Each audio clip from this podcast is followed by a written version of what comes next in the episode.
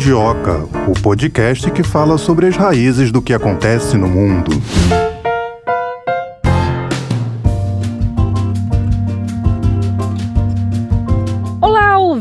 Olá, menina, tudo bem? Olá, tudo ótimo. Começando mais um episódio do Mundioca, tava sentindo saudade, hein? Confesso. Bom, hoje vamos tratar de assunto ligado à economia, de olho no bolso, dos venezuelanos, que lá a situação tá feia, né? Ai, ai, ai, tá mesmo. A Venezuela está saindo da hiperinflação, mas a população ainda não consegue ver resultados disso, não consegue ver o dinheiro render. A gente está reclamando da situação aqui no Brasil, imagina se a gente estivesse na Venezuela. Pois é, há algum tempo, não muito, eu era pequena, acho que você menor ainda, fomos assolados por uma inflação. Não sei se você lembra a ida ao supermercado que você ia de manhã, à tarde o preço já estava outro. Confesso que eu não lembro não, porque para mim essa é uma coisa recente. Vai no mercado de manhã, de tarde já tá maior o preço. A gente tá vendo isso, algo parecido agora, né? Cada mês que eu vou no mercado fazer compra de mês, é algum produto que apareceu ali como mais caro. Chega num mês, olha, o arroz tá mais caro. No outro mês, e é o óleo. E no outro mês, e o feijão. Você vai ver, a conta não fecha nunca, né? É, o dinheiro... E aqui a gente fala de inflação. Imagina se fosse hiperinflação. Pois é é o que vive a Venezuela. Mais complicado ainda do que a gente vive aqui no Brasil. A Venezuela continua, tá, sendo o país com a maior inflação do mundo. Em 2021, ano passado, o índice fechou em 686,4%. Meu Deus do céu. Durma com esse barulho. Isso segundo o Banco Central do país. Esse índice representa menos de 50% por mês, o que, segundo o conceito tradicional, fecha o ciclo hiperinflacionário iniciado em 2017. Fiquei fiquei curiosa para saber como a situação chegou a esse patamar e por que, né, tá nesse nível. Pois é, é tudo um processo, né? E que bom que nós estamos aqui no Mundioca, que é o podcast que fala das raízes do, do que, que, acontece, acontece no, mundo. mundo. Vamos saber. Falou em Venezuela, você pensa em quê? Produção de petróleo. E você petróleo. imagina que produção de petróleo não tá rendendo tanto assim para eles estarem vivendo em uma hiperinflação? Por que isso? Tá faltando investir em outra coisa, será? Ou uma má administração, né? Então, vamos saber. Vamos saber, entender um pouco mais do que está acontecendo lá na Venezuela, trazendo o primeiro convidado de hoje. Tayana, vamos falar sobre Venezuela. Nosso convidado especial de hoje é o professor Alexandre Age, ele que é professor de Relações Internacionais da Unifesp. Tudo bem, professor? Tudo bem, é uma satisfação falar aí com o pessoal, né, e na medida do possível poder ajudar aí na compreensão desses assuntos tão complicados. Por falar em complicado, vamos começar falando por que, que a Venezuela saiu do noticiário assim de repente. Olha, ela saiu do noticiário, entre outras coisas, porque o foco de atenção da geopolítica deixou de ser um pouco a questão do é Maduro e foi para Europa. Ou seja, a ideia que você tem uma guerra cruenta, uma guerra pesada, né, como é a guerra da Rússia com a Ucrânia, praticamente acabou monopolizando todos os assuntos né, da política internacional. Às vezes abre espaço para uma questão outra, como foi a eleição na França, mas mesmo assim acaba subordinando uma questão interna de um país à guerra da Ucrânia, não é isso? Um exemplo, o embate eleitoral entre o Macron e Le Pen, né, que tem uma dizem né, que tem uma coloração fascista. E o debate era justamente isso, ou seja, o Macron não declaradamente né, anti-Putin, mas que se tornava, né, que gostaria né, de se tornar uma espécie de mediador entre a OTAN e o governo Putin, e a Le Pen é dando a entender que ela já seria mais pró-Putin, né, que ela teria interesse em estreitar mais assim laços né, com o governo Putin. Nesse caso, cria essa situação um pouco complicada, porque dá a impressão que é o assunto que mais pesa e é o assunto que mais importa nesse instante. É claro, né, por ser uma guerra entre uma grande potência, a Rússia, contra um país que declaradamente está sendo apoiado pelos, pelos Estados Unidos e pela OTAN. Então, isso contribui não só para tirar a Venezuela uh, do foco uh, dos debates. Inclusive, você perceber bem, quase não se fala mais nem do Irã. Nem do Irã também já não se fala mais muito. Israel fala um pouco por causa da tensão que tem com a Síria. Nesses dias houve um bombardeio. É por conta da morte Israel, da jornalista é, Sim, que, que voltou uma coisa horrível, né? Isso, então, tem às vezes um assassinato dentro do território israelense por algum agente é, da Palestina, né? enfim, com algum apoio do Hezbollah. Então, isso tem sido esse efeito. E aí dá impressão que qualquer outro assunto já não tem o mesmo teor de, do, do drama que tem a guerra da Ucrânia. E, bom, de certa forma, uma guerra sempre tem mais evidência. Né?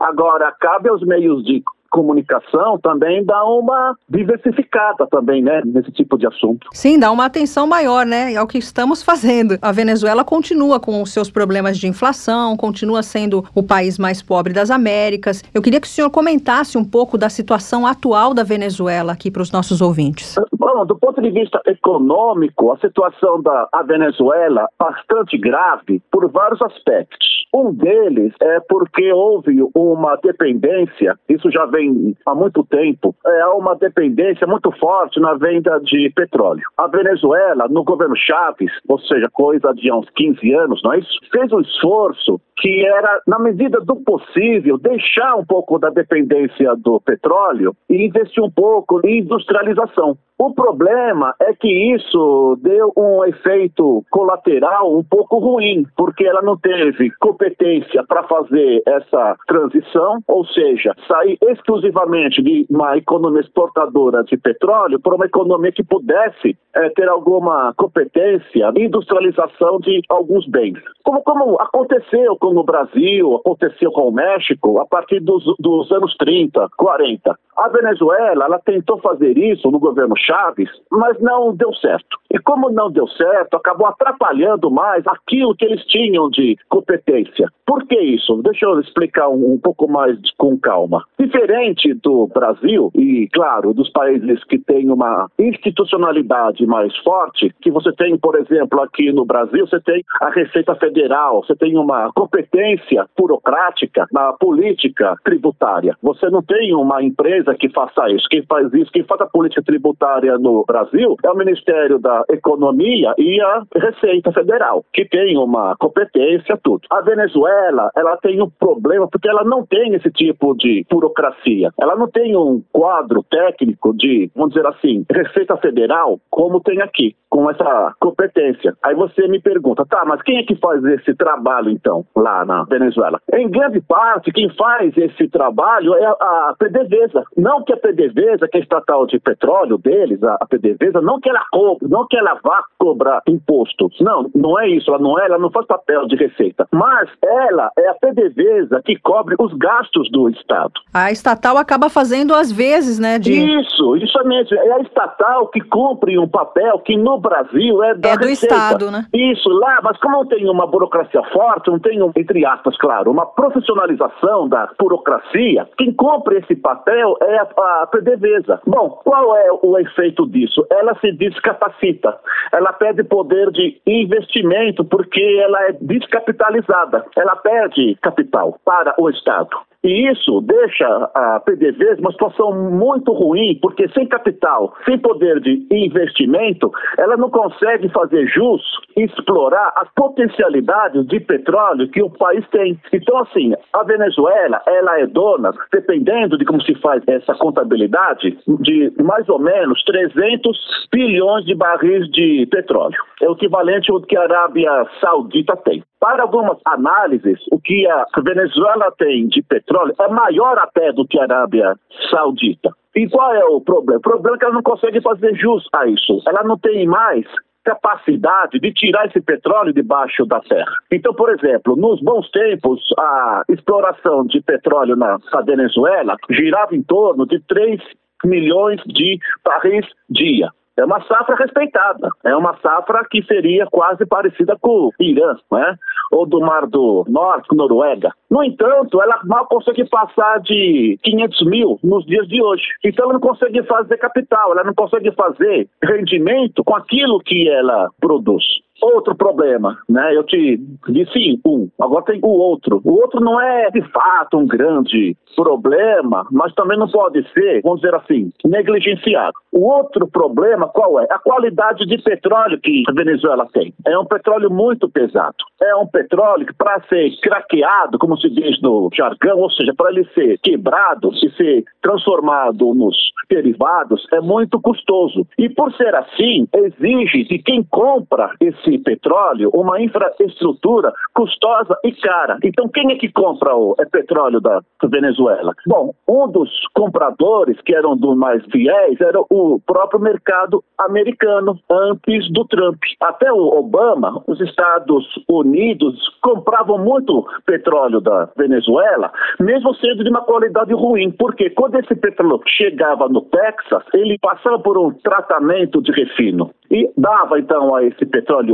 pesado a qualidade que se queria dele para o consumidor americano. Só que do Trump para cá houve um afastamento, houve assim um esfriamento não só político, mas econômico dos Estados Unidos com a Venezuela. E isso ajudou a perturbar a economia da Venezuela mais ainda. Ficou pior. Bom, aí pode ficar pior a situação? Pode, porque a guerra da Ucrânia volta mais àquele assunto que a gente estava conversando agora, né? As coisas acabam, de certa forma, se subordinando à guerra da Rússia na Ucrânia. O fato da Rússia ter entrado em guerra com a Ucrânia, de uma certa forma, também perturba a atividade econômica na Venezuela, porque com o afastamento americano, com certo boicote que alguns países da América do Sul faz com a Venezuela, a exemplo da Colômbia, do Peru, aquilo que foi a intenção do Brasil Brasil, com o governo do Bolsonaro, em boicotar a, a Venezuela, o único parceiro que realmente ficou ali firme foi a Rússia, que também tem petróleo. Mas não para não deixar a Venezuela numa situação muito isolada no mercado internacional, a Rússia também intercambiava petróleo com a Venezuela, para fazer com que ela tivesse, no mínimo, condições econômicas para pagar suas próprias contas.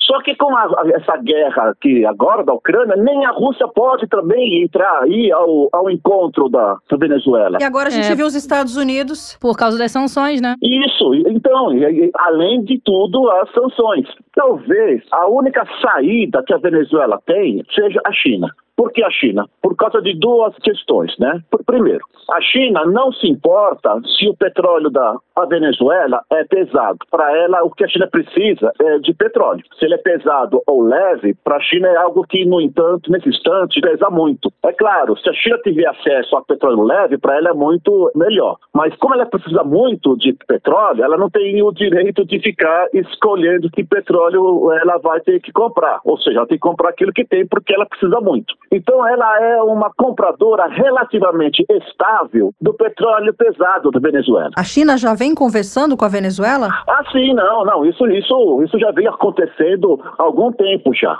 Algum tempo. Ou seja, a entrada da China na América do Sul, do ponto de vista mais delicado, mais bem trabalhado, tem, teve início na Venezuela.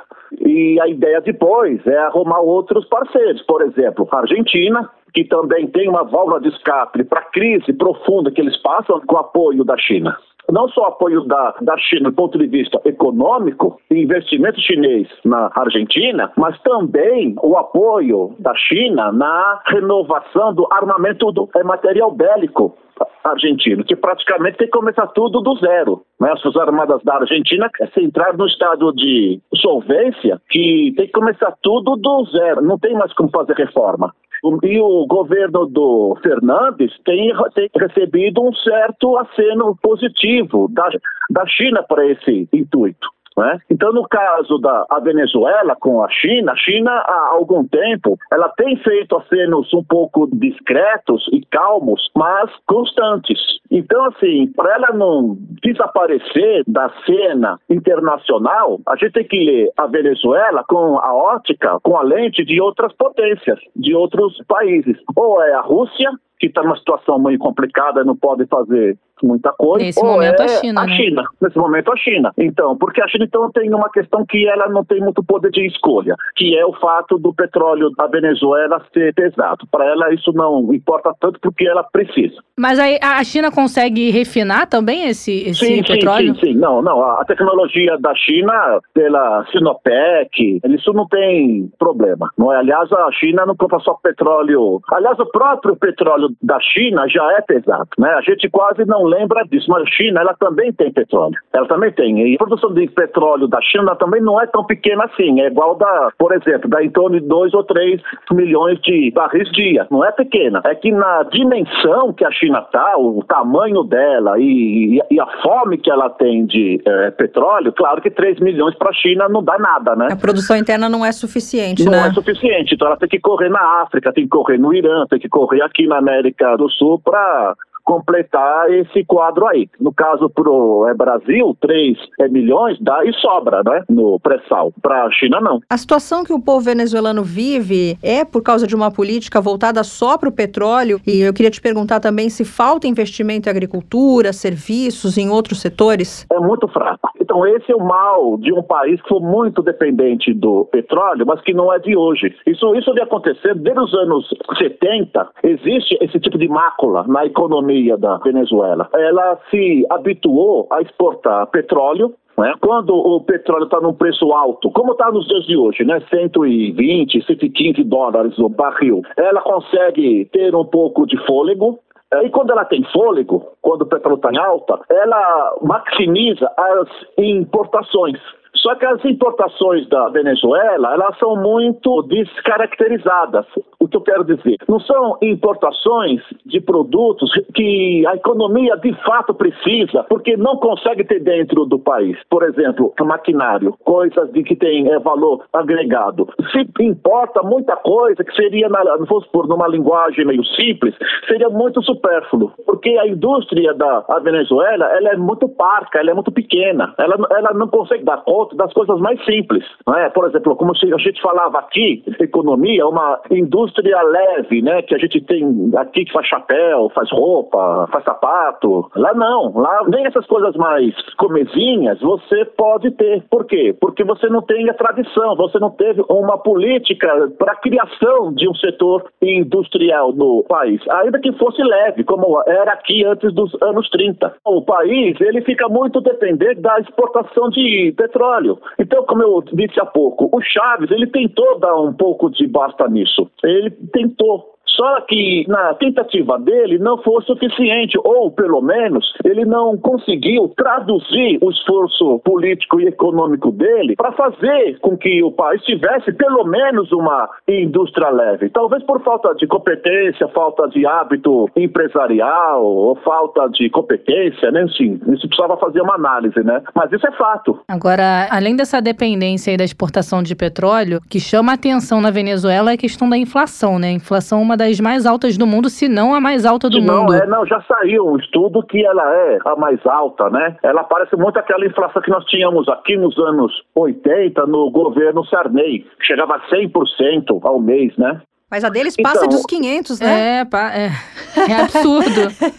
é, não, lá, lá não, o, o Sarney perto então dela, então, é o presidente da Suíça. Tem como combater isso? Tem como a Venezuela reverter esse quadro? Tem, no longuíssimo prazo tem. No longo prazo é um trabalho bastante árduo, é um trabalho duro, que requer uma competência, quer um esforço, o governo vai ter que realmente se desdobrar em várias partes. De início, é ter um projeto de Estado, é ter um projeto de país, é ter um planejamento estratégico do que ele quer do país dele. O que é que se quer da Venezuela? Esse é o primeiro passo, é você parar para fazer um balanço do país, é saber o que o país é, é saber as crises e as potencialidades que o país tem, que é um país rico, não é? É uma está numa situação pobre, mas é um país rico. É um país rico, oh, professor, eu li que a cada 100 pessoas, 94 são pobres. É isso mesmo? Não, é um país rico na potencialidade Não, potencialidade, dele. mas eu digo socialmente está muito ah, pobre, não, né? Não, sim, não, não,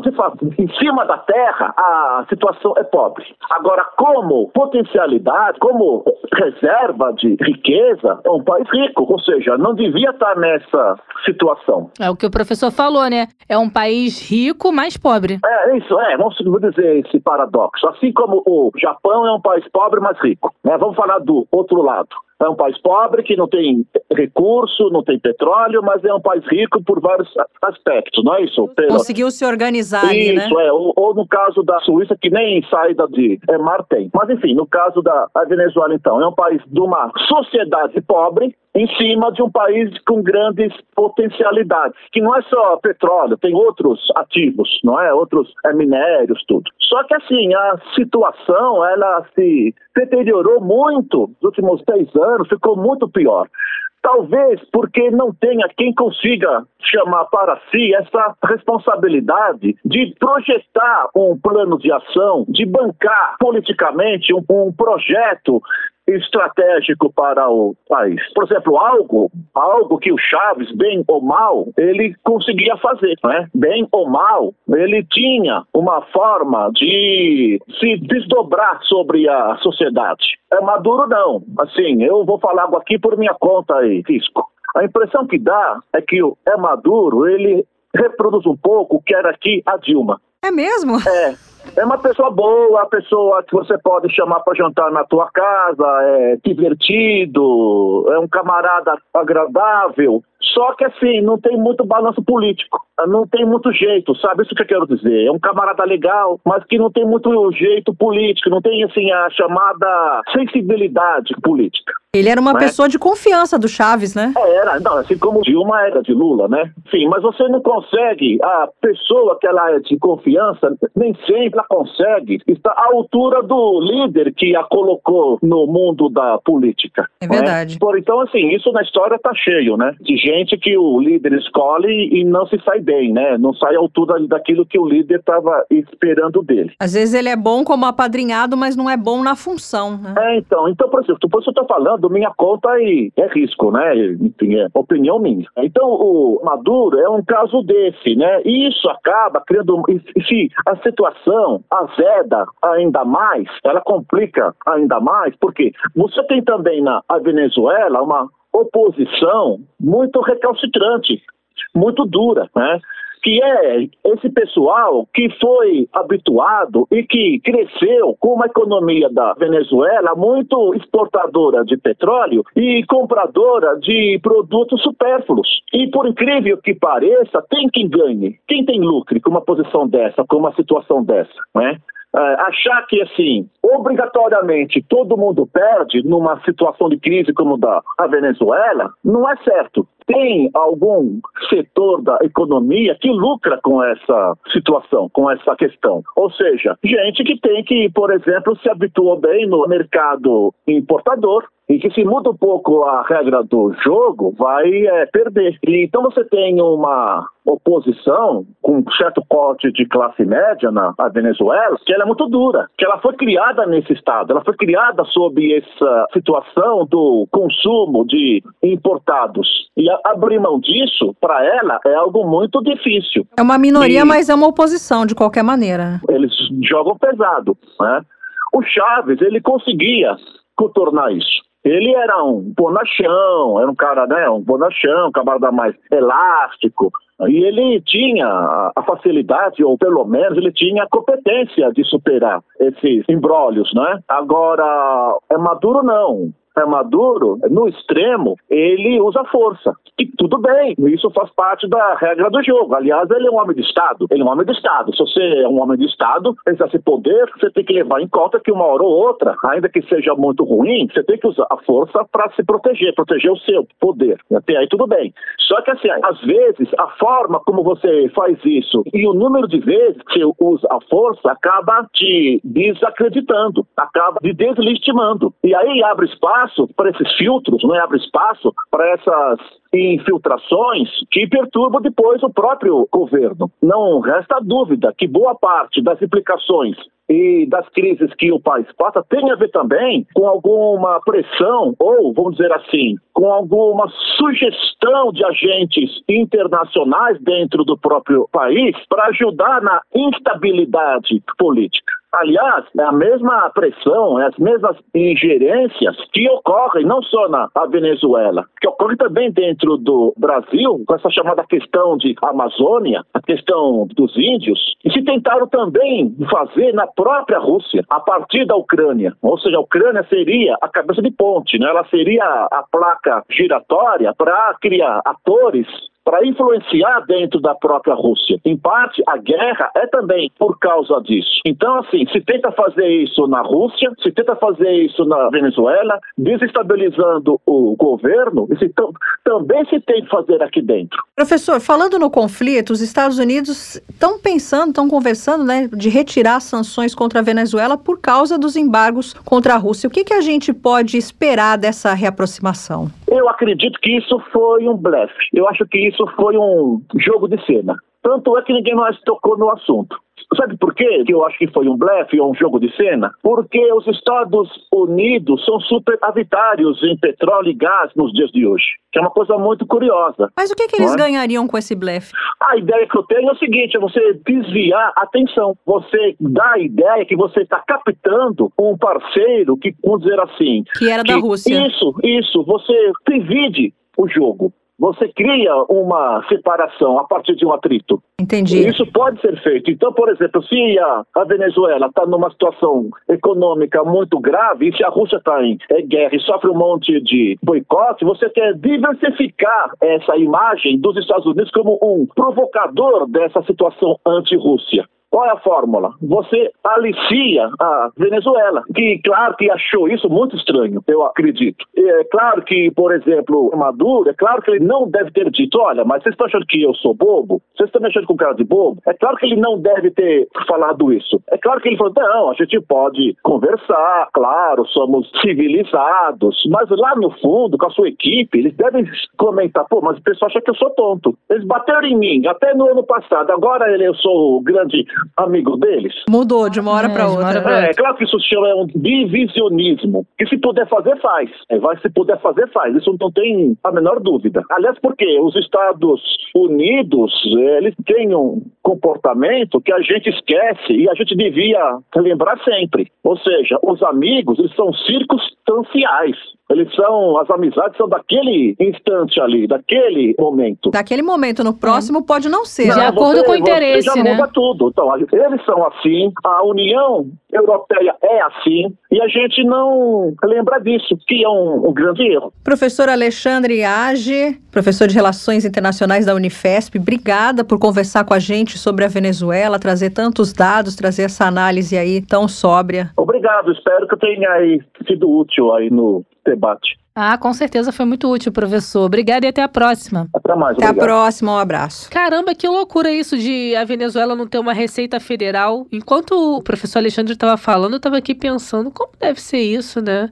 Bem diferente do que a gente vive aqui no Brasil, porque é um órgão que, de certa forma, controla. Independente. Não sei se isso contribui para essa hiperinflação, né? Para essa administração do dinheiro público, não sei. Mas eu acho bem estranho não ter uma receita federal. Parece tudo uma bagunça, né? A estatal de petróleo é quem cuida do imposto de renda. É uma coisa muito louca. É uma coisa muito estranha para nós brasileiros. Arranha bem meu ouvido também ficar é, sabendo uma coisa disso. que nós não estamos acostumadas, foge bastante da nossa realidade, por isso a gente causando tanta estranheza, né? E um país tão rico, né? Ser tão pobre. Você sabia que eles têm uma comunidade, uma favela, a favela de Petera, em Caracas, que é três vezes o tamanho da Rocinha. Que já é grande pra caramba. Que já né? é muito grande. A gente que mora aqui no Rio sabe, é, né? É, sabe. Inflação mais alta do mundo. Eu não vou conseguir dormir com essa, não. Isso tá martelando na minha cabeça até agora. E falando ainda de Estados Unidos, é, a gente também comentou, né, essa possível reaproximação dos Estados Unidos com a Venezuela por conta do petróleo, né? Eles estão pensando em retirar algumas sanções. O professor Alexandre Raj tem a opinião dele, ele acha que é blefe, né? Acha que é, não é real. acha que não é real. Bom, como diz o ditado popular, fique de olho nas cenas dos próximos capítulos para saber o que acontece. E a gente vai continuar indo na raiz aqui do problema da Venezuela, dessa questão da hiperinflação, chamando agora mais uma uma convidada. Que é venezuelana, diga-se de passagem. Vou chamar para o nosso papo a professora Érica Medina, ela que é professora de Relações Internacionais do IBMEC, é venezuelana, mas fala com a gente do Paraguai. É isso, professora? É isso mesmo, ao vivo. Desde Assunção. Obrigada pelo convite. Professora, eu começo te perguntando: a Venezuela vive tempos complicados, né, de miséria, com uma inflação altíssima, e os venezuelanos veem a cada dia o dinheiro valer menos. Existe alguma luz no fim do túnel? Olha, eu acho que recentemente a gente está vendo uma série de mudanças. A situação complexa que a Venezuela vive continua, né? Mas a gente está vendo alguns sinais de melhorias, mas isso é muito relativo. E aqui eu falo com muito cuidado porque a crise que existe na Venezuela faz muito tempo que existe, né? E agora a gente está vendo uma série de políticas de governo que estão melhorando certos aspectos, mas era porque tipo o parâmetro é muito baixo, né, da situação da Venezuela. Pelo menos na semana passada a gente viu que teve uma abertura, né, para o investimento privado em empresas do Estado, né, que é uma coisa que a gente não via desde o início do chavismo e do socialismo do século 21, né, que está tendo agora essa, essa abertura, né, para investimento em empresas do Estado. E a gente também está vendo uma dolarização da economia, né, porque a inflação era tão alta que não acompanhava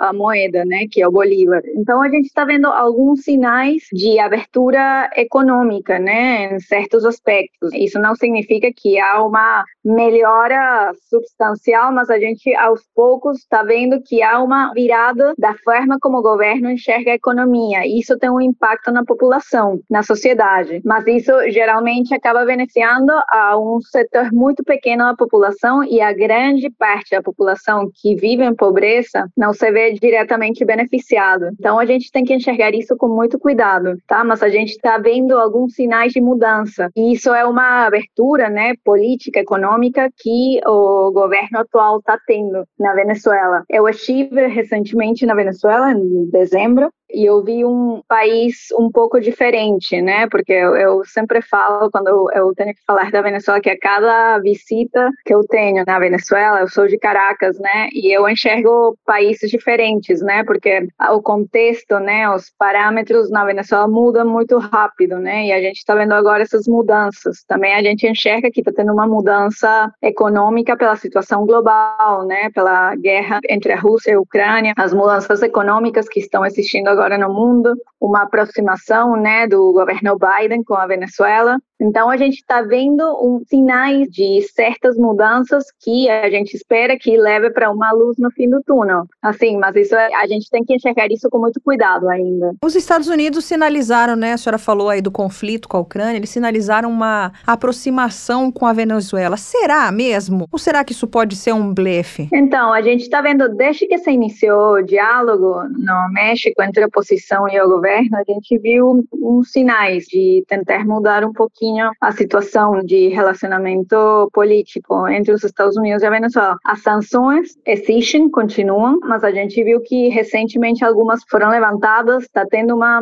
vamos falar assim, uma, um interesse, né, que é o, o, petróleo, né, que tem a Venezuela, que agora é crítico pela situação entre a Rússia e a Ucrânia, e a gente vê que é uma estratégia, né, tipo, a oposição venezuelana é completamente contra isso. A gente vê que há uns sinais, né, o governo venezuelano liberou alguns diretores de empresas petroleiras estavam na Venezuela, a gente está vendo uma, eu não sei se chamar aproximação, mas um relaxamento um pouco dessa tensão que existia entre o governo Biden e a Venezuela. Mas, de novo, Melina, eu reforço que isso aí é um interesse estratégico, né, pela situação que a gente está enxergando entre a Rússia e a Ucrânia e a necessidade de fornecimento de combustível. Mas aí também a gente tem outro desafio, que a Venezuela não consegue produzir ainda no patamar que antigamente produzia, né, petróleo, que era até 3 milhões de barris de petróleo, né? Então, a gente vê esses desafios, mas há uma tendência aqui esse interesse econômico vai um pouquinho além entre os Estados Unidos e a Venezuela. E há um setor da oposição venezuelana que também está tentando que avance esse diálogo, né? Estava sendo realizado no México e que se espera se retome, né? Mas a gente está vendo que é uma situação de interesses dentro desse contexto global que a gente está vendo agora. Agora, professora, a questão da dependência do petróleo, a gente pode fazer uma relação dessa dependência com a situação de pobreza extrema que os venezuelanos vivem? Sem dúvidas. Historicamente, na Venezuela se falava que tinha um historiador que falava que a gente precisava semear o petróleo, coisa que os governos venezuelanos nunca fizeram, nem na época de maior abundância, de os preços mais altos do petróleo. Isso continuou, né, durante o governo Chávez, do Maduro, e a gente vê que a grande quantidade de ingressos econômicos que a Venezuela recebeu ao longo dos anos não foram investidos nas necessidades da população. E isso teve um impacto direto na situação atual que a gente está vivenciando na Venezuela, né, de falta de educação, saúde e também o contexto político, né, que a gente tem na Venezuela desde o chavismo, né, que foi se deteriorando ao longo dos anos, que fez com que mais de 6 milhões de venezuelanos saíssem da Venezuela, né? Então, é uma situação bem complexa e eu acho que tipo essa falta de boa utilização dos recursos, sem dúvida, levou ao patamar que a gente está na Venezuela, né? Isso junto também com corrupção, falta de uma estratégia econômica, política coerente ao longo dos anos, né? Tipo, de ter uma política de governo e não de Estado. Então, isso, tudo isso impactou, né? E a gente viu isso ao longo dos anos das crises que a Venezuela vem vivido, assim, os auges, né? Porque a crise eu acho que é uma coisa contínua, mas a gente viu que teve momentos de maior tensão, maior crise econômica, política e social, né? E a venezuelana sofreu isso na pele. E eu acho que a saída dos venezuelanos do país, essa crise humanitária de refugiados na região, é uma consequência de tudo isso, essa falta de boa utilização é, dos recursos que a Venezuela teve ao longo dos anos em políticas coerentes, continuadas de Estado, não de governo, que realmente impactassem a população que mais precisava disso. Uma palavra que a senhora me falou me saltou assim, né? Semear o petróleo, né? E a minha outra pergunta era por que, que os governantes não investem na agricultura, na indústria, no setor de serviços e até no turismo para tentar reverter esse quadro? Sem dúvida. Assim, para mim é, é, é, claro que isso não, não aconteceu, pelo menos a Venezuela não é um país só petroleiro, tem um, um potencial turístico imenso, assim, porque a Venezuela tem o Caribe, os Andes, a floresta amazônica, e nunca foi potencializado, né? Que é uma grande crítica que existe na Venezuela, de como tendo essas outras áreas produtivas, econômicas, nunca se fez o investimento que era, era necessário. E, de novo, isso foi por interesse político, né? Quando a gente enxerga que certos governantes querem se manter no governo, investem talvez em áreas que vão fazer com que eles se sustentem ao longo dos anos no poder. E aí você tem, assim, também outros aspectos, né? Que vão vinculados à, à corrupção, assim, a uma estrutura burocrática imensa do Estado, investimento mais na área, talvez, militar, nas milícias da Venezuela. Então, tipo, isso é uma amostra da falta de planejamento em outras áreas que podem ser exploradas com muita mais força pela Venezuela. Sempre o foco foi o petróleo, né? Porque era a área econômica que mais gerava renda para a Venezuela e deixaram de lado outros setores que poderiam ser potencializados. A agricultura também. A Venezuela também produzia café, cacau, uma série de produtos agrícolas e não foram potencializados ao longo dos anos, né? Então aí ficou essa dependência com o petróleo e não se semeou esse petróleo, né? Esses recursos que existiram ao longo dos anos, né? E a gente sabe a volatilidade, né? Que tem o petróleo no contexto atual, né? Tipo, a gente teve vários anos com o preço do petróleo muito baixo. Agora, pela situação da crise, né? Entre a Rússia e a Ucrânia, está aumentando o barril do petróleo. Mas isso não pode ser a única fonte de um país como a Venezuela, né? E isso tem um impacto, porque dependendo do preço do petróleo, você muda o orçamento nacional, né? Então, isso tem um impacto no nosso investimentos na educação, na saúde, em absolutamente tudo. Então, sim, houve grandes erros de não investir em outras áreas, como agricultura, turismo, e só focar no petróleo, que eu acho que faz parte de um conceito que é a doença holandesa, né? Que é essa situação que acontece com os países produtores de petróleo, né? Que só focam em esse setor em específico e acaba gerando uma dependência imensa da economia. Agora, a saída, então, para a Venezuela voltar a ser um país rico seria investir em outros setores, ou teria alguma outra alternativa? Para mim, eu não tenho dúvidas que precisa existir uma política de diversificação da economia. Para mim, isso é a saída para a Venezuela, de evitar essa dependência, porque a gente também está enxergando né, o mundo atual, que estão procurando novas fontes de energia. Assim, o petróleo vai ficar em certo ponto ultrapassado. Assim, eu acho que agora não, mas em alguns anos, pelas mudanças tecnológicas, assim, a gente precisa de outro tipo de fonte de energia, né? E isso está sendo um tema debatido no mundo todo, né? De quais vão ser as futuras fontes de energia, né? Para não ter essa dependência dependência de combustíveis fósseis, né, que é o petróleo, o gás natural e para achar fontes mais renováveis, né? Então aí, em que situação ficaria a Venezuela nesse contexto? Então, de fato, isso tem que ser uma ação para agora do governo venezuelano, tem que diversificar a, a economia, tem que investir em outras áreas e principalmente na educação. Para mim, o maior investimento sempre tem que ser na área da educação, porque isso é o potencial a longo prazo, né, para uma sociedade ser bem sucedida. Que infelizmente a gente não fez isso nas últimas décadas na Venezuela e a gente enxerga isso essa fuga, né, de cérebros da Venezuela também, que é um pilar importantíssimo de qualquer país, de qualquer sociedade. Então, sim, eu concordo que precisa essa diversificação para ter um país com uma boa base econômica, política, social, para sair da pobreza, para diminuir a miséria que a gente vê e para evitar uma situação como a que aconteceu na Venezuela de saída de tanta quantidade de população. Como eu te falei, Melina, mais de 6 milhões de venezuelanos estão fora da Venezuela. Então, eu acho que esse número é bem significativo, assim, da situação pela qual atravessou a Venezuela e que continua atravessando, né? Porque a sociedade venezuelana, grande parte depende das remessas, né? Também dessa população que saiu do país. Então, para mim, tem que existir uma ação imediata do governo venezuelano e do país como um todo em achar outros meios de produção, investir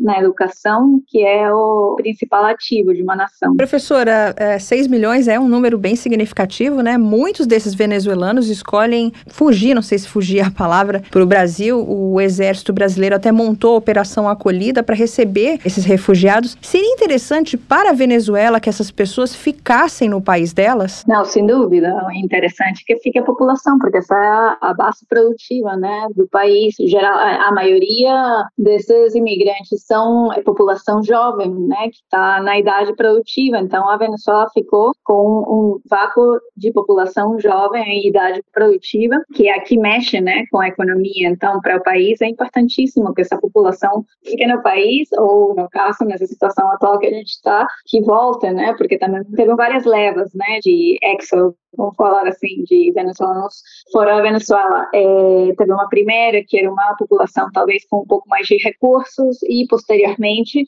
foi a população que realmente estava vivenciando na pele a crise econômica e política da Venezuela e saiu realmente sem recursos. Então, essa população que estava procurando uma luz no fim do túnel, né, que saía, tipo, é, a pé, de carro, assim, sem recursos, sem dinheiro, sem opções, né, né? A única opção era sair da Venezuela. Eles atravessavam a, a fronteira, chegavam aqui no Brasil, que teve toda essa operação, né? Na fronteira, teve muito apoio aqui do Brasil. Muitos desses venezuelanos também iam para a Argentina, para o Chile, para o Peru, né? Para a Colômbia, principalmente, que tem o maior volume de venezuelanos agora. Mas sim, é a população jovem população em idade de trabalho produtiva, né? Então essa é a população que mexe com a economia, que gera renda, que paga imposto, que movimenta a economia, né? Então era crítico para a Venezuela. Agora eu acho que deveria existir algum tipo de estratégia se as condições na Venezuela melhorassem para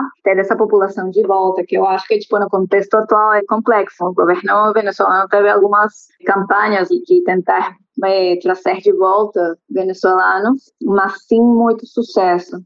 E é isso, porque você precisa um contexto de trabalho, de possibilidade de crescimento, né, como pessoa, que você enxergue um futuro para os seus filhos, coisa que não estava acontecendo na Venezuela. E por isso as pessoas acharam um caminho, uma luz no fim do túnel, fora as fronteiras venezuelanas, Melina. Professora, outra coisa que a gente tem visto nos noticiários é a questão nos postos de combustíveis, né, para abastecer o carro, filas enormes. Essa situação continua? Então, isso mudou porque, como eu estava te comentando, a economia foi basicamente dolarizado. Então, agora o combustível você paga em dólar. Na Venezuela, você pode pagar em bolívar ou em dólar, mas você tem essa possibilidade e os postos de gasolina agora também recebem em dólar, porque antes tinha um subsídio imenso do Estado para gasolina, assim, que tipo, eu posso te falar que era mais caro comprar uma garrafa de água na Venezuela do que encher o tanque de combustível, pelo subsídio que tinha na Venezuela. E isso mudou, porque não tinha suficiente combustível e também teve a situação das sanções econômicas, teve essa diminuição da produção também na Venezuela. Para é, processar o, o, petróleo, a Venezuela precisa de muitos aditivos, tem, tem uma infraestrutura específica para o processamento desse tipo de petróleo e a Venezuela não tinha os aditivos, né, nesse momento para gerar essa gasolina, esse combustível. Então, gerou, foram uma série de questões, né, que afetaram é, o acesso pela população ao combustível e por isso tinha essas filas imensas, porque quase não tinha combustível, né? Aí, tipo, todo mundo estava tentando obter combustível, então se gerou esse, esse momento de crise. Agora, você encontra combustível em praticamente todos os postos na Venezuela. Não tem fila, mas agora é muito, muito caro, né? Teve essa mudança, que é, é o que eu tô falando que agora a gente está vivenciando uma nova fase, assim, dentro do governo Maduro, que deu essa volta, que isso tem um impacto gigante para as pessoas que são funcionários do Estado e tudo mais, porque não tem acesso a uma quantidade de dinheiro que permita que eles consigam encher o carro de combustível, vamos falar assim, porque os salários são muito baixos e não acompanham, né, a moeda internacional, que seria o dólar no caso. Então é muito muito caro para a maioria da população. Então isso é, é bom para alguns que têm acesso a dólares, né, e conseguem pagar em, em preço a preço internacional mas para a grande maioria da população é muito difícil ter acesso ao combustível. Eu não sei se está ficando claro esse, esse, grande desafio que existe para a grande maioria da população, porque quem tem acesso à moeda internacional, a dólar, consegue pagar sem problema, mas isso não é o caso da grande maioria da população, né? Que não tem os recursos para acompanhar a economia dolarizada da Venezuela. A senhora saberia dizer para a gente, assim, por curiosidade, quanto é que custa abastecer um tanque de um carro na Venezuela? Está preço internacional, Melina. Basicamente, o que custa encher agora um tanque aqui no Brasil está praticamente igual do que na Venezuela. É incrível, mas agora a situação está assim na Venezuela, está praticamente igual. Então, isso tem uma série de impactos em outros aspectos, né? Porque se a gente fala da logística de produtos na Venezuela, você tem que considerar o custo, né, do combustível, né? Então, tudo aumenta, assim, o preço dos produtos, dos serviços, porque tudo vai atrelado, né, ao combustível, porque para levar comida de um canto da Venezuela para outro, você precisa de combustível. Para ter acesso a um serviço, você também precisa de combustível. Então, tudo isso vai tendo um efeito cascata, né? nos valores dos produtos e serviços na Venezuela, porque aumenta, né? Porque agora a gente está lidando com um preço internacional na Venezuela do combustível. Então é, é muito complicado, principalmente para essa população que vive em pobreza na Venezuela, tá? Uma última questão, eu queria perguntar mais para você como venezuelana do que para professora de relações internacionais, em que que o Maduro é diferente do Chaves? Olha, primeiro eu acho que tipo o Chaves, eu vejo ele tipo como um líder que tinha muito carisma para um setor da, da, população. Ele teve uma estratégia clara e ele teve um momento de eh, bonança, né? Porque o preço do petróleo estava muito alto quando ele estava governando. Foi mais no fim do mandato que começou a cair, né? Que a Venezuela começou a sentir na pele, assim, fortemente a crise econômica por causa do preço do petróleo, né? Falando em termos econômicos. Aqui o Maduro teve que pegar o governo já nessa situação mais crítica, né, a nível econômico. Ele não tem o carisma, ele foi duro, eu acho, quanto Chaves, né, em termos de repressão. Ele não tinha tanta força e ele teve que mediar um pouco com as forças internas dentro da Venezuela, porque dentro do chavismo também existiam grupos, né, diferenciados e por outro lado a gente tinha a oposição. Então ele teve que lidar com todo esse contexto complexo, né, de forças diferentes, um que ia mais do lado do Chaves e outros que ia mais para uma tendência moderada, né? E ele foi diferente nesse sentido que ele teve que lidar lidar com essas partes políticas um pouco de um jeito diferente, né, ao Chaves. E eu sinto que agora ele está numa mudada, né, política e econômica pela necessidade. Ele está tentando adaptar esse governo nesse último ano para tentar mudar um pouco a crise política na Venezuela. Também o contexto internacional de apoio mudou, né, com relacionamento com a Cuba, eh, com os Estados Unidos, e a gente enxerga, tipo, no contexto global, né? Foram mudando os atores e a Venezuela teve que se adaptar um pouco. A Venezuela tinha muita proximidade com o Irã, com a Rússia, né, com Cuba, com a Nicarágua e o Maduro, assim, para se sustentar também no governo, ele teve que mudar um pouco a visão econômica e política, né, para achar tipo recursos para sustentar o governo, que a gente vê agora que pelo menos ele implementou um, um imposto a transações internacionais, né, porque na Venezuela agora tudo está sendo realizado em dólar, então ele teve que implementar isso para obter recursos para manter a economia economia funcionando na Venezuela. Então, ele está tendo agora uma série de mudanças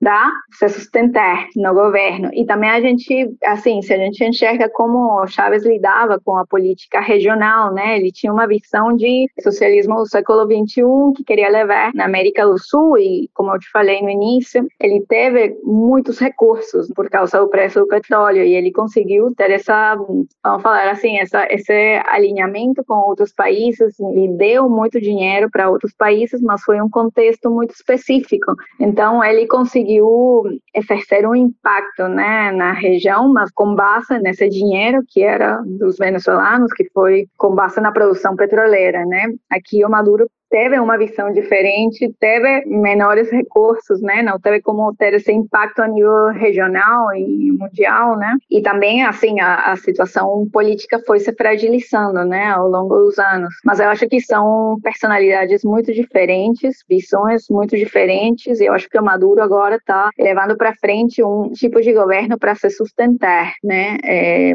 em termos políticos e econômicos, eu, na minha visão, né, pessoal, ele está tendo essas aberturas econômicas e políticas, essa aproximação com os Estados Unidos também para se sustentar ao longo do tempo. Obrigada, professora Érica Medina, professora de Relações Internacionais do IBMEC. Obrigada por conversar Venezuela e esclarecer vários pontos que a gente não sabia, né, Thay? É verdade. Muito obrigada, professora, aqui por esse bate-papo até a próxima. Muito obrigada. Eu agradeço o convite e eu espero ter apresentado um pouquinho do que acontece na Venezuela na atualidade, que eu acho que é um tema relevantíssimo agora, principalmente na nossa região e como vizinhos aqui do Brasil. Muito obrigada, Melina. Tayane. Um abraço, professora. Até tchau, a próxima. Tchau. tchau. Um abraço. Você levantou a bola e a professora Érica cortou com tudo. Você levantou a bola aí da questão, né? Tá ensaiando uma reaproximação, os Estados Unidos quer tirar a sanção e a professora Érica tirou todas as dúvidas. Com certeza. Eu achei bacana entrevistar a professora Érica porque ela é uma acadêmica, né? Uma especialista, uma professora de relações internacionais, mas também uma venezuelana que está vivendo fora da Venezuela consegue ter um outro olhar a respeito do país, mas também ela tem o olhar da pessoa que é do que país, é do né? país, né? É de lá, sabe como funciona. Aqui, nosso primeiro convidado, no que o professor Alexandre falou, nós comentamos, nossa, que estranho não ter uma receita federal. Ela é de lá para ela, isso pode não ser tão estranho assim. Mesmo tendo saído, não estando mais morando lá, ela conhece melhor do que a gente, né? Eu quando converso às vezes com pessoas de fora, né, conto coisas do Brasil, eu vejo esse estranhamento. Algumas instituições, como que funcionam as coisas aqui no Brasil. É natural que a gente tenha um estranhamento também com essa questão da PDVSA, né, e com a Receita Federal é, serem verdade. a mesma coisa. E outra coisa, se eu falei que eu não ia dormir com essa de maior inflação do mundo, cutucou aqui na minha orelha também o que a professora Érica falou de essa situação de pobreza ter sido motivo para que 6 milhões de venezuelanos deixassem o país. É muita gente, Melina. É muita gente. Seria interessante, eu até cheguei a perguntar para ela, né? Não seria interessante que esse pessoal ficasse na Venezuela? É claro que sim, né? Porque é, são pessoas em idade produtiva. É, são jovens, né? São jovens. Poderiam ficar na Venezuela. Mexer ali com a economia, movimentar essa economia, né? Sabe, o jovem entrando no mercado de trabalho, consome, traz aquela movimentação, né? Mas é justamente esse público que tá, ó, metendo pé. Claro, porque as pessoas também querem ter uma vida melhor, né? Querem fugir dessa hiperinflação, dessa inflação mais alta do mundo. Olha, não sei se eu vivesse lá, não sei se eu teria essa mesma postura, essa coragem, porque é deixar o país é um ato de coragem também. É um ato de coragem, outro assunto que a gente tem falado exaustivamente aqui nesse podcast, porque é uma das pautas da atualidade, os fluxos migratórios e tudo que envolve, né, quem deixa o seu país, como você mesmo disse. Eu acho que você não teria coragem de sair daqui. É, eu acho que não, também. É, com todos os problemas, né? Todo país tem seu problema, né? Com todos os problemas que o Brasil tem, eu sou uma apaixonada pelo nosso país. Eu saí algumas vezes e retornei. E também acho que o Brasil é o melhor lugar para estar. Bom, agora é ficar de olho para ver se a Venezuela vai adotar essas medidas, né, que especialistas vêm falando e que a professora Érica reforçou aqui de investir em outros setores, o que você também bateu aqui na tecla no início do episódio de hoje, para ver se é uma forma de sair dessa situação, né? Não só não ter ali só o petróleo, foca em outros setores também, é, né? nós sabemos como que o Chaves, né, lidou com essa situação por décadas. O Maduro talvez tenha uma postura um pouco diferente, né? É como você disse, temos que ver as cenas dos próximos capítulos. Ele tá no poder acho que desde 2014, né? Já vai fazer daqui a pouco uma década. Caramba, tudo isso? Piscou e passou esse tempo é, todo? É, minha filha, o tempo voa. É, rapaz, nossa senhora. Bom, piscou e passou também o episódio de hoje, né? Vamos pro mundo bizarro, que tá chegando ao fim. Mundo bizarro. No mundo bizarro de hoje, Melina, vamos falar de careca, mas eu não tô querendo dizer que careca é uma coisa bizarra. Não, tem até é, dos carecas que elas gostam mais, você já ouviu, sim, né? Sim, sim, mas por que então esse assunto faz parte hoje do mundo bizarro? Porque lá no Reino Unido, a justiça determinou que chamar um homem de careca em um ambiente de trabalho pode constituir assédio sexual. tá brincando, né? Tô falando sério. Essa história foi publicada nos jornais ingleses. O caso envolveu um eletricista que trabalhou durante mais de 20 anos numa empresa que fica na cidade de Sheffield, na Inglaterra. Ele foi demitido em maio do ano passado e depois dessa demissão resolveu processar a empresa alegando, entre outras coisas, que havia sido vítima de assédio sexual do supervisor. Esse eletricista disse que o supervisor dele o chamou de otário careca durante uma discussão que aconteceu em 2019. Aí ele disse que ficou contrariado pelo comentário sobre a careca. É, otário careca não dá, né? Mas careca. É, se fosse é pelo um fato, otário, né? é como o cara era supervisor dele, se fosse pelo otário, poderia até ser ali uma. configurar um abuso de poder, digamos falta assim. de respeito, né? Sim, mas Otário pela não dá, mas careca. careca E nesse caso, nesse julgamento, os três juízes do caso debateram se essa agressão verbal era um insulto ou um assédio e acabaram decidindo que a linha foi cruzada pelo supervisor ao fazer comentários sobre a aparência do empregado. Então, para eles, o supervisor proferiu as palavras para violar a dignidade do eletricista e criar um ambiente de trabalho intimidatório, hostil, degradante, humilhante ou ofensivo para o subordinado. Na decisão, os juízes escreveram o seguinte seguinte: pela sua própria admissão, a intenção do supervisor era ameaçar o eletricista e insultá-lo. De acordo com nosso juízo, há uma conexão entre a palavra careca, por um lado, e características relativas ao sexo de outro. A empresa argumentou que mulheres também podem ser carecas, e os juízes então afirmaram que a calvície é muito mais comum entre os homens. Aí, mais aqui um trecho da decisão. Nós consideramos que a calvície é inerentemente relacional ao sexo, escreveram juízes. Eles compararam a situação a uma outra história, em que a justiça condenou uma empresa porque um supervisor fez um comentário sobre o tamanho dos seios de uma funcionária. A pena ainda não foi decidida. Ah, peraí. Falar sobre o tamanho do seio, tudo bem, aí sim é assédio sexual, mas a careca? Olha, eu não sou da área do direito, não sou advogada, mas acho que esses juízes aí forçaram um pouco a barra, né? Não tem nada a ver, né? É, do ponto de vista, pelo menos aqui de nós brasileiras, nada a ver chamar um homem de careca, mas vai que lá na Inglaterra Vai que fica lá na a Inglaterra, dica, é. hein? Pros nossos ouvintes e pra você também. Se não for na chame Inglaterra, ninguém de careca, não nem chame aqui nem lá. ninguém de careca. é melhor optar pelo silêncio pra evitar aí um, um processo, alguma coisa E pra judicial. evitar de vir parar no mundo bizarro também, né? É, também, também. Bom, esse foi o Mundo Bizarro deste episódio. No próximo a gente volta com mais notícias inusitadas, engraçadas e bizarras.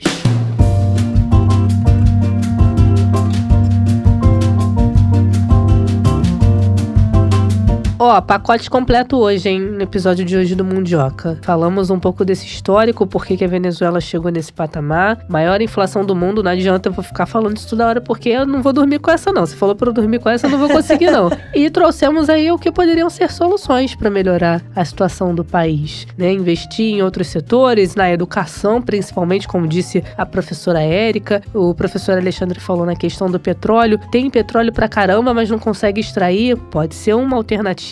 Arruma um jeito ali de conseguir extrair isso, né? Duas pessoas diferentes e você vê que a, Tudo as, alinhado. as entrevistas deles convergem. A certo ponto convergem. É, por isso que eu falei, pacote completo aqui no Mundioca de hoje. E vamos seguir acompanhando a situação lá na Venezuela. Vamos ver se eles vão deixar essa liderança, né, sair desse posto de inflação mais alta do mundo, se a situação por lá vai melhorar, se ainda vamos ver tantos venezuelanos deixando o país por conta dessa situação de pobreza. A gente aqui sempre preza pelo discurso de um final feliz, né? Esperamos que o país possa sair dessa situação em algum momento. Não vou dizer em breve porque não dá para resolver assim tão rápido, né? Claro, torcemos e nos compadecemos, né? Porque ninguém quer ver mais esse tipo de notícia da Venezuela em situação de miséria. Não queremos. Em lugar nenhum, Em né? lugar nenhum. Bom, com isso a gente encerra o Mundioca de hoje, mas encerrando com um final feliz, não fica triste não, não faz o ah.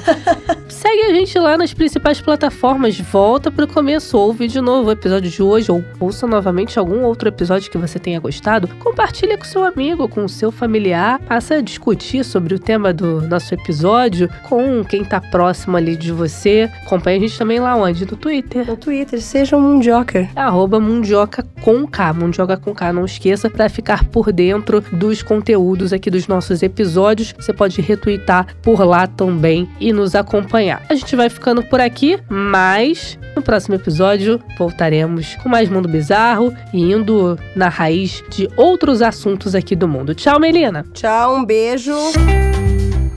Mundioca, o podcast que fala sobre as raízes do que acontece no mundo.